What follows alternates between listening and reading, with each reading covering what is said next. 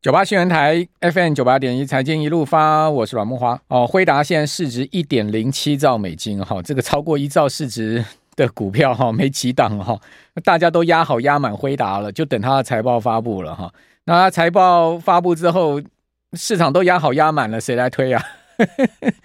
这当然是一个问题了哈。另外问题是怎样？辉达的财报哈，如果发布出来哈。不如预期的话，我跟各位讲，那整个一个 整个 AI 股一定是雪崩的了哈。那是这个这个几率小，我觉得这几率可能低到只有十五 percent 哈，这么低。好，那也就是说呢，百分之八十五哈九十的几率呢是绝对是好于预期的，只是说它到底好于预期多少，超出预期多少，以及呢它在发布财报之后怎么看哈？呃，未来的展望啊，还有呢。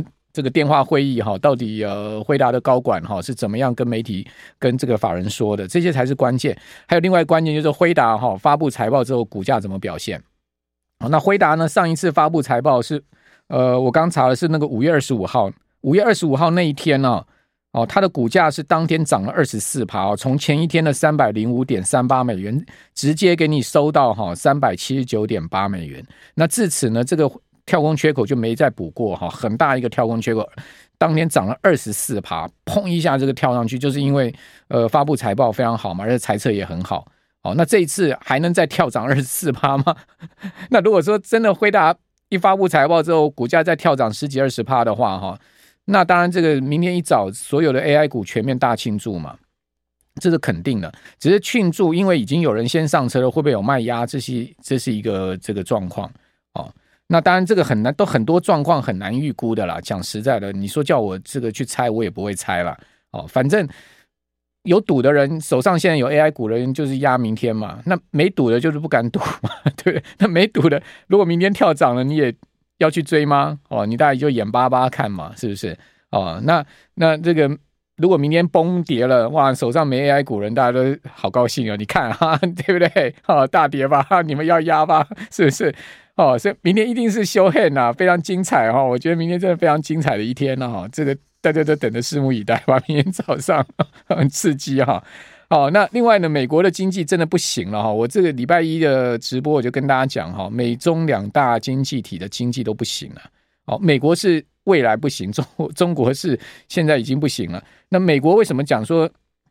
可预见的未来经济是不行，要衰退哈。虽然很多人还讲什么金发女孩啦，或者是说呢软着陆啦哈，这个先前的期待是这个期待是有有这样的一个影子啦。但是呢，最近一大堆数据哦，告诉你不行。你从 Nike 的股价可以看到，大家知道 Nike 的股价到周二哈是连九跌，连九个交易日下跌，是 Nike 在 IPO 股票以来首次看到连九跌。你知道 Nike 跌多少吗？Nike 从今年的高点一百二十八块美金跌到剩一百，哦，这个跌掉了超过两成。Nike 已经进入熊市了。Nike 是什么？全世界最大的这个运动鞋品牌、运动休闲品牌，它的股价不行了，代表什么？代表消费不行嘛？Macy 百货的股股股价一天跌十四趴，股这个财报发布之后，哦，另外的美国银行股全面重挫。我刚查一下，City 哦，花旗银行一个月来股价跌掉十四趴。哦，从四十七块美金跌到了剩下四十块美金。美国银行巴菲特重仓股票跌掉十三 percent，好，一个月来跌十三 percent。小摩摩根大通股价跌了七趴多，小摩还算有撑的嘞哈。高盛跌掉十一点二 percent，哦，这些就是美国特大银行，都是里面几档都是美国那个 Nike，包括高盛，包括这个呃这个摩根大通，哦，都是道琼成分股啊。哦，道指成分股啊，哦，都跌成这个样子啊，那为什么会这样跌？银行股怎么样跌的？哦，如果各位有去看美股，你真的不要不要只被 AI 冲昏头啊，你去看看整个全面的状况，你就知道经济不行了哈。我们赶快请教财经作作家卢冠安在我们的线上哈，呃，关安你好。是主持人，各位听众朋友，大家好。好，这个好久没有来跟冠安这个请教 最新的看法哈。今年哈，这个 AI 疯涨哈。呃，其他股票都跌得稀里哗啦的，只有 AI 好，其他都不好。哦，那这个情况你怎么你怎么看呢？诶、欸，其实我个人会觉得说，我我我会定调这一次算是算是从二零，应该说从二零二一年底或是二零二二年初开始这一波美股空头一个算是一个比较大的意外事件的反弹。嗯，对，就是说，就是说，其实，比如说，比如说，主持人刚刚在讲那个辉达嘛，尼米底亚这一档，对，OK，喂，对，那其实，其实各位可以看一下，昨天它开盘其实是辉达是创下历史新高，昨天开盘，嗯嗯，嗯，对，但是很快立刻就杀下来，嗯嗯，就是说它开盘价几乎就是最高价，然后它，我如果没有记错的话，它昨天上，它昨天收盘价离离开盘价大概是差了大概应该二十二十块以上有，嗯，对。也就是说，大概是四趴五趴以上有有对，所以基本上基本上来讲，我我个人认为说，其实当然也不能说，因为说真的，数字还没有公布，说真的，大家也都不知道会怎样。但是，我觉得有可能会发生像像今天的状今，就是说，应该说昨天美美股那个状况，就是说，其实它的数字是好的，嗯，但是问题是，是不是是不是会开高走低很严重？数字是好的，各位要特别注意，数字是好的，股价却不好，就对了。对对对，因为因为因为我我我最近看到一篇文章啊，这个好像也是那个亚洲华尔街日报的。嗯，他说其实现在辉达的状况有一点像是当年的那个那个思科。嗯，对，Cisco。那那当年其实他说，其实当时网络科技泡沫的时候，就是一九九零年年代到两千年那个时候。是，其实他说那个时候思科其实它的股价是暴涨暴涨非常多倍。嗯哼，那那但是它其实一直到现在它的营收。他说：“好像后续多少年忘记了，但是后续多少年，他其他的营收是成长了几十倍，嗯，但是它的股价却远低于当年的最高点。是，对，就是说，其实有有时候，有时候必须要必须要了解一点，就是说，有时候有时候股价短时间暴涨的时候，就算这个东西很有前景，我我们不否认 AI 很有前景，但是问题是，是不是它已经预支了太多年的太多年的那个未那个那个成长成长潜力的这种东西这样子？嗯嗯嗯，对。”这个我想必须要特别注意的，对，因为它里面就列出一个叫做叫做是那个那个那个价格对销售比嘛，就是就是那个 price sales ratio。他说这个我最近也有看过，现在现在 NVIDIA 好像还高达四十几倍的样子。嗯嗯，那那其实你去对照其他的科技股，我我我们不要说以什么传统产业其他股票，你就算你对照其他科技股，台积电我如果没有记错，应该好像不到二十倍。嗯，对。那其实大部分的科技股来讲，大概都在是十倍到大概十二十三倍之间，超过十七十八的也不多了啦。是是，对，那那那就像是 A N D 跟它一样，也都是有 AI 受益的股票。其实各位可以去看说，其实跟它那个四十几倍的那个那个那个那个市值对销售比，这个其实也是非有非常大的差距。这样子，对，所以说我觉得这一点是要特别小心的。好，对，好，大概是这个样子。哦，这个谢谢风云虎斗内，是因为尾影涨上来了吗？风云虎，你的尾影，尾影又活回来了。好，那刚才刚才讲这个思思思科啊，应该就是那个两千年网络泡沫那段大涨嘛。哦，那对对对对，没错。两千年那时候，你知道思科股价涨多多夸张？它其实涨得比这一次辉达夸张不太多了哈。呃，是是是。一九九八年的第三季的时候呢，思科的股价才十五美金。哦，涨到哈两千年的时候呢，辉科股价。那个思科的股价最高来到八十二美金，那是那这是辉达这一次还没得比啊，辉达才涨百分之两百啊，对不对？从十五块涨到八十几块美金了，哦，就后来就整个崩了嘛，就是整个科技泡沫大康 bubble 就崩了嘛，两千年那一波。好，那这个是整个。这个这个潜力了哈，不不，但我我我觉得前车之鉴未必这次会重重蹈了，这是另外一回事。那我要这边要问一下关安，现在你怎么看现在宏观经济的情况呢？这个我觉得这也很重要，因为今年其实就 AI 好，其他我们可以看到都不好，没有一个东西。你看到很多传产股其实股价频频在破底的，金融股也是的。对，其实今年哦，我我个人会觉得就是说有一点。嗯，说真的，你你你你说像刚刚主持人稍早讲说那些股价它的下跌，嗯，但是你去看美国的宏观经济的数据，其实并没有非常的差，我必须承认并没有非常的差，甚至有时候还会比我想象的要好，嗯，那但是问题是有很多，应该这样讲的，就是说你投资久了之后，其实你多少会有一些所谓的那种盘感，或是说所谓的嗅觉啊，对，就是说其实其实我我我的确是觉得说今年大概是下半年。尤其是可能九月底到十月那一段时间，我觉得可能真的会有一些比较严重的事情发生。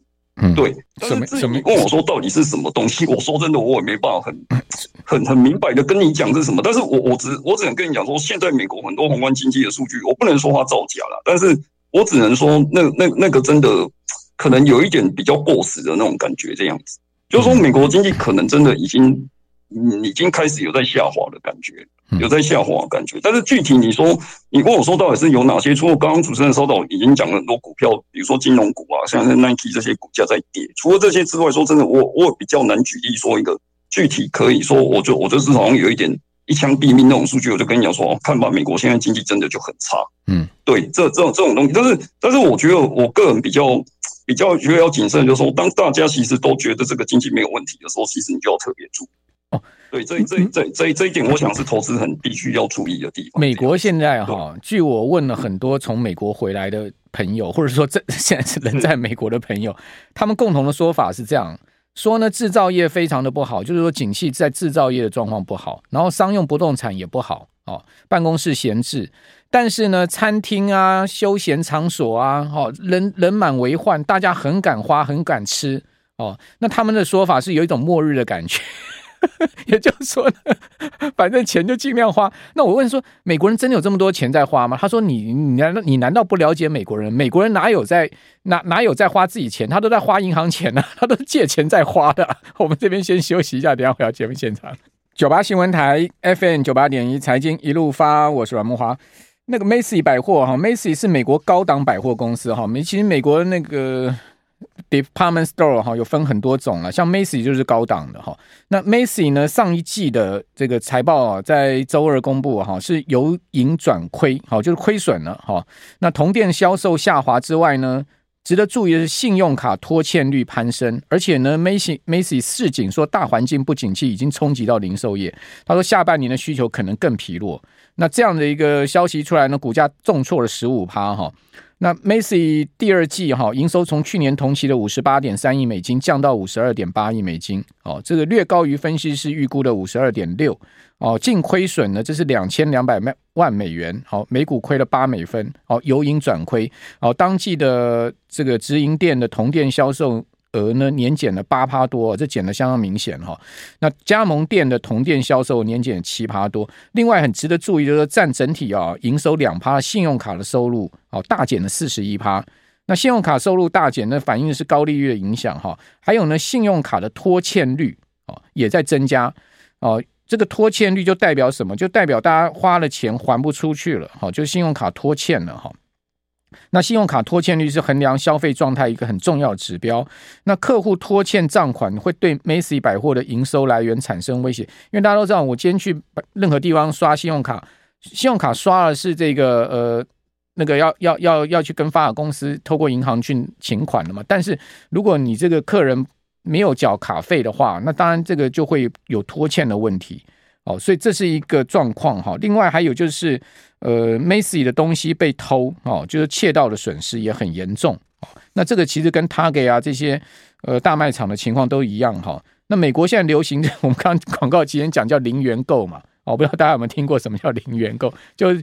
一群人冲进卖场里面去拿了东西就走啊，然后就跑啊，那警卫也不会去追哦，因为基本上美国是这样子，就是说你去追这些东西，反正是损失的是卖场的，是百货公司的。那警卫呢也怕那个去抢的人身上有枪嘛，哦，而且呢，呃，那个职场其实都跟警卫讲说，你们不要追了，哦，不要拿自己生命去去去赌了，哦，就是说这个这个还有就是窃盗的问题，哦。所以现在目前这个美国的零售市场，我是觉得哈，很快会出状况哦。从我们刚刚讲的这些状况来看，拖欠率、信用卡拖欠率、窃盗严重、零元购哦，然后呢，呃，这个整个消费开始啊，这个现金在用光哦。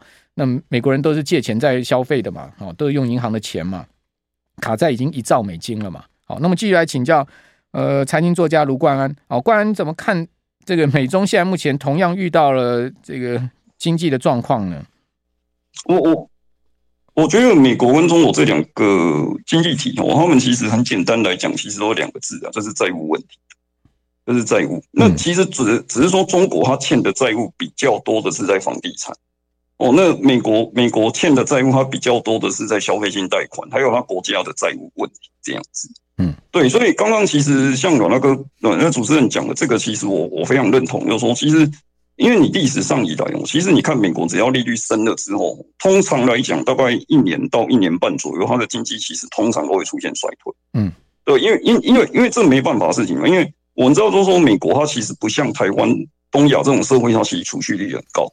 那美国人他其实基本上几乎是零储蓄的，所以就像主持人讲，他们是其实他们是他们是花银行的钱，所以他们很多人其实有在缴循循环循环利息这种东西的这样子。对，所以当你只要利率升到一定程度。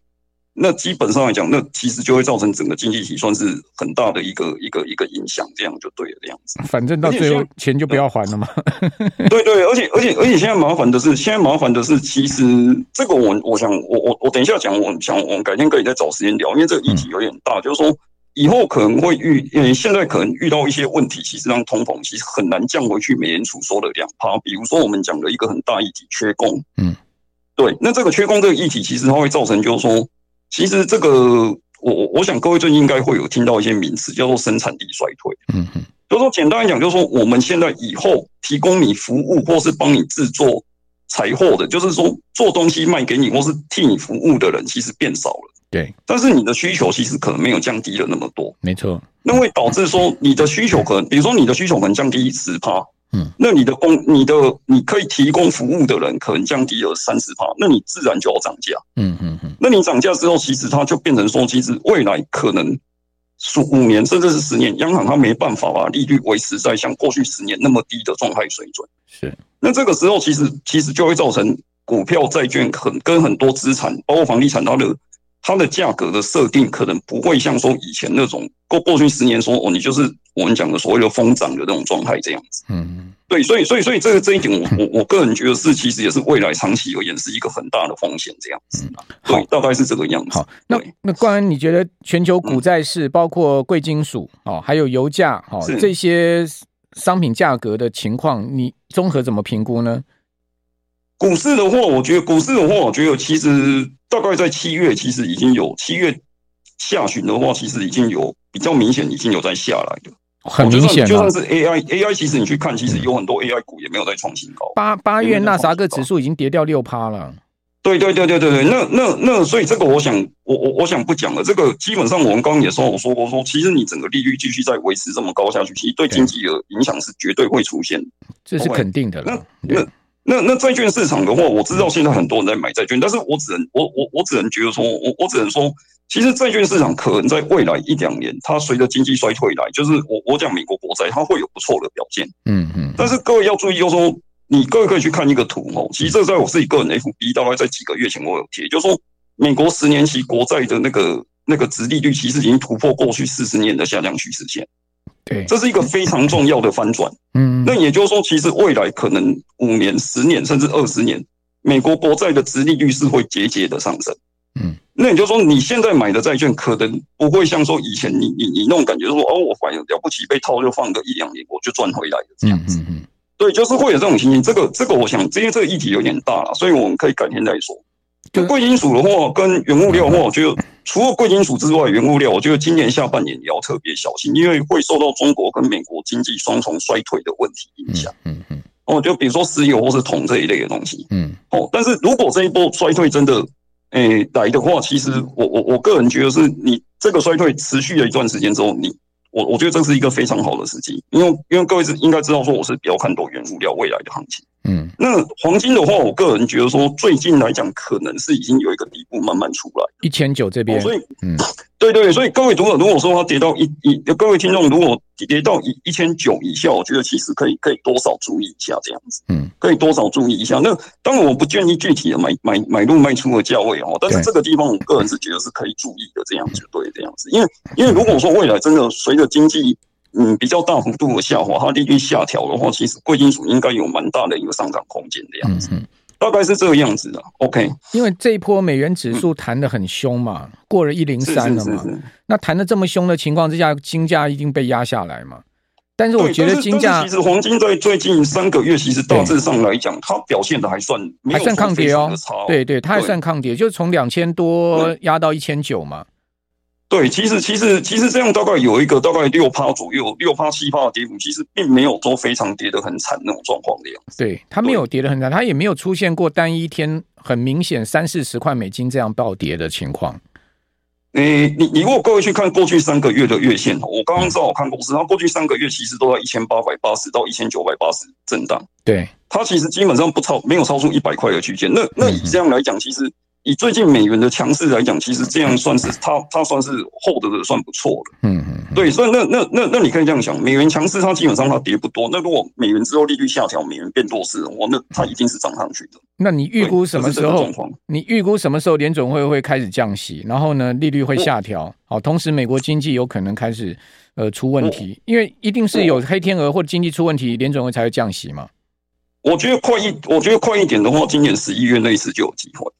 嗯，那慢一点，慢一点的话，我觉得应该也不会拖超过明年的三月。嗯嗯，我觉得应该是这样，就是说可能未来半年之内，我我我我说这这个是真的，这个可能未来半年之内会决定你未来未来几年很多的很多的那个财富状况的样子。嗯，可能甚甚至是五年，对，就是甚至是五年。所以这个各位听，对各位听众朋友可以特别注意一下过去，哎，未未来几个月的时间的状况，尤其是未来大概半年之内的状况的样子。